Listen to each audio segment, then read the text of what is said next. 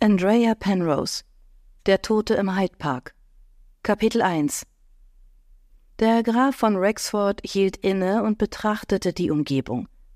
Es war kurz nach Mitternacht, und der milde Abend begann, seine Zähne zu zeigen. Eine Windböe wirbelte durch die Dunkelheit und ließ die Blätter der nahen Bäume rascheln.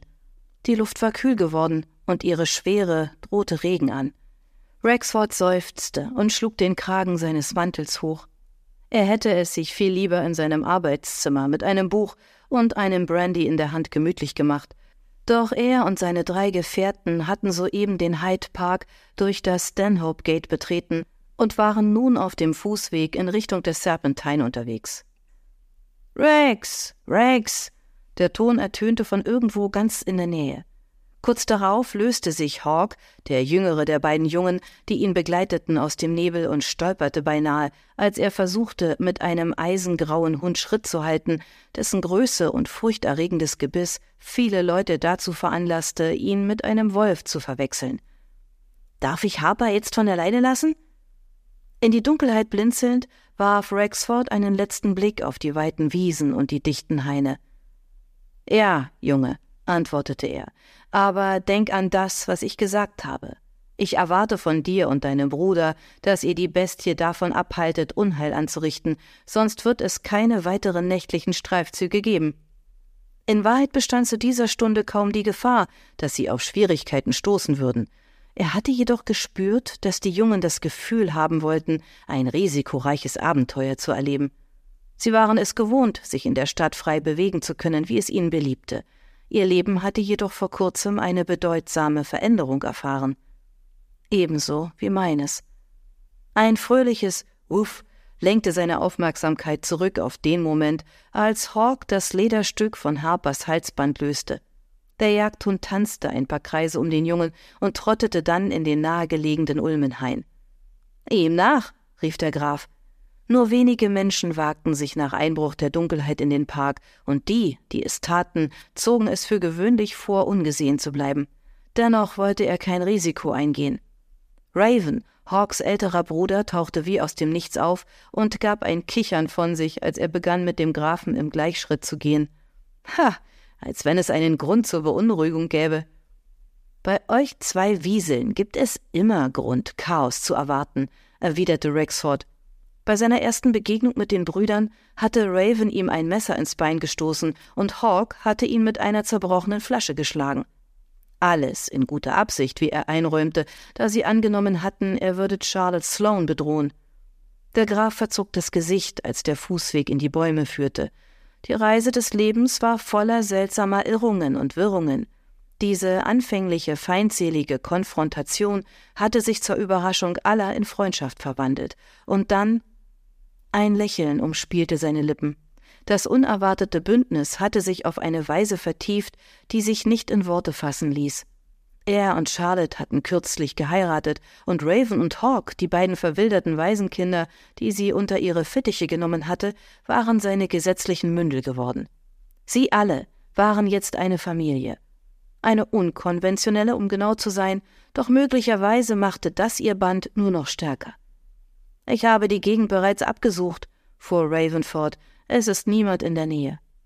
Eine Pause. Und Sie wissen ebenso gut wie wir, dass Harper nicht einmal einem Floh etwas zuleide tun würde. Das liegt daran, dass das Biest so verwöhnt und faul ist wie der Schoßhund einer Witwe, erwiderte der Graf. Mir wäre es jedoch lieber, wenn er niemanden zu Tode erschreckt. Wissen Sie, der Junge fixierte ihn mit einem frechen Grinsen. Sie sollten Harper etwas mehr Respekt entgegenbringen. Immerhin hat er ihnen kürzlich das Leben gerettet. Und du solltest ein bisschen mehr Respekt vor mir haben, sagte Rexford. Es gilt als sehr gefährlich, mich zu verärgern. Der Junge gab einen unhöflichen Laut von sich. Ebenso wie Harpers ist ihr Bellen schlimmer als ihr Biss. Du wirst unverschämt, Wiesel, knurrte er, was Raven lediglich ein Lachen entlockte.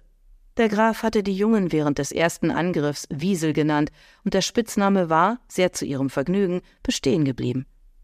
Rexford runzelte die Stirn, wenngleich seine Mundwinkel ein amüsiertes Zucken verrieten. Von jenseits der Bäume ertönte ein Bellen. Du solltest besser gehen und deinen Bruder und Harper davon abhalten, sich tatsächlich in Schwierigkeiten zu begeben, sagte er. Auf dieser Seite des Parks ist der Serpentine nämlich tief, und ich habe keine Lust, einen der beiden aus dem Wasser zu fischen. Der Junge nickte und huschte davon, ein schnelles, verschwommenes Etwas, das kurz darauf von den Schatten verschluckt wurde. Blätter raschelten, als erneut eine Brise vorbeizog.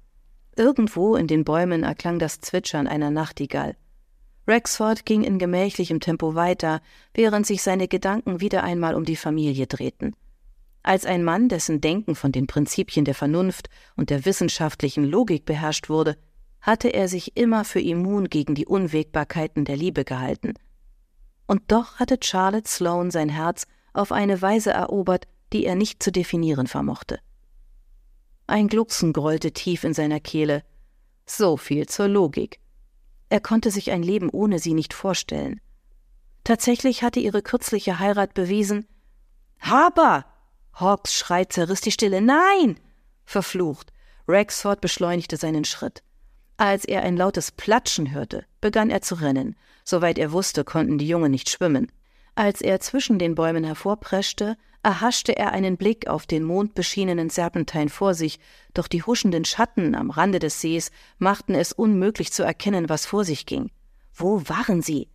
Raven, rief er und hatte das Gefühl, sein Herz würde ihm jeden Moment in die Kehle springen. Hawk! Hier, Sir! Eine gedämpfte Antwort drang von dem terrassenförmigen steinernen Damm herüber, der das Ende des Sees säumte. Als der Graf über das unwegsame Gelände zu den Jungen kletterte, entdeckte er den großen Hund, der durch das trübe Wasser schwamm und dunkle Wellen hinter sich zog. Was zum Teufel?